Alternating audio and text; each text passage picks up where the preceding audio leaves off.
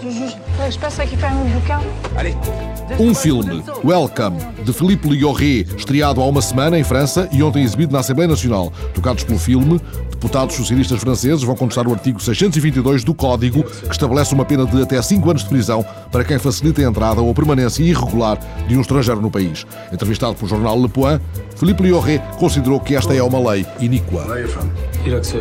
Um arquiteto, japonês Toyo Ito, é dele o projeto da ousadíssima Torre Hotel, já considerada o novo ícone à entrada de Barcelona, com a sua silhueta de cor vermelha entre terra e sangue, como descreve a edição eletrónica do País. A torre estará concluída em maio, o hotel abrirá as portas em outubro.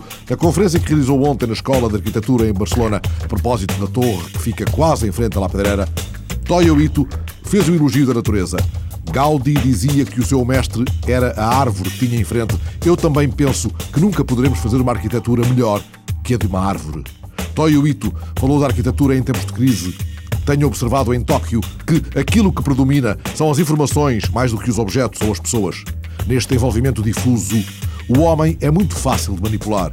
Eu gostaria que voltássemos a dar importância às coisas, porque, de contrário, perderemos a nossa sensibilidade animal. Este é um bom momento para pararmos e pensarmos um pouco sobre as relações humanas. Um coro de reações às palavras de Bento XVI contra o uso do preservativo.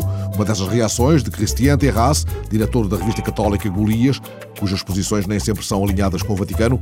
Não, não é uma gafe, é a cruzada de Bento XVI por uma nova ordem mundial uma resistência dos consumidores à reciclagem da água. Gerard Payan, um dos peritos presentes no Fórum Mundial da Água em Istambul, afirmou que as pessoas detestam imaginar que podem estar a beber água que tenha vindo de um esgoto, mas que, embora esse seja um bloqueio psicológico muito sério, ele terá de ser superado pouco a pouco.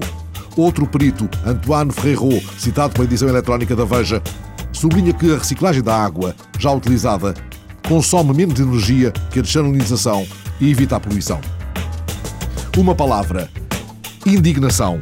No editorial de Laurent Geoffrin, na edição eletrónica do Libération, sobre a greve geral de hoje em França. Contrariamente ao que se escuta com frequência, não é a inquietação que faz com que os franceses deixam a rua, é a indignação.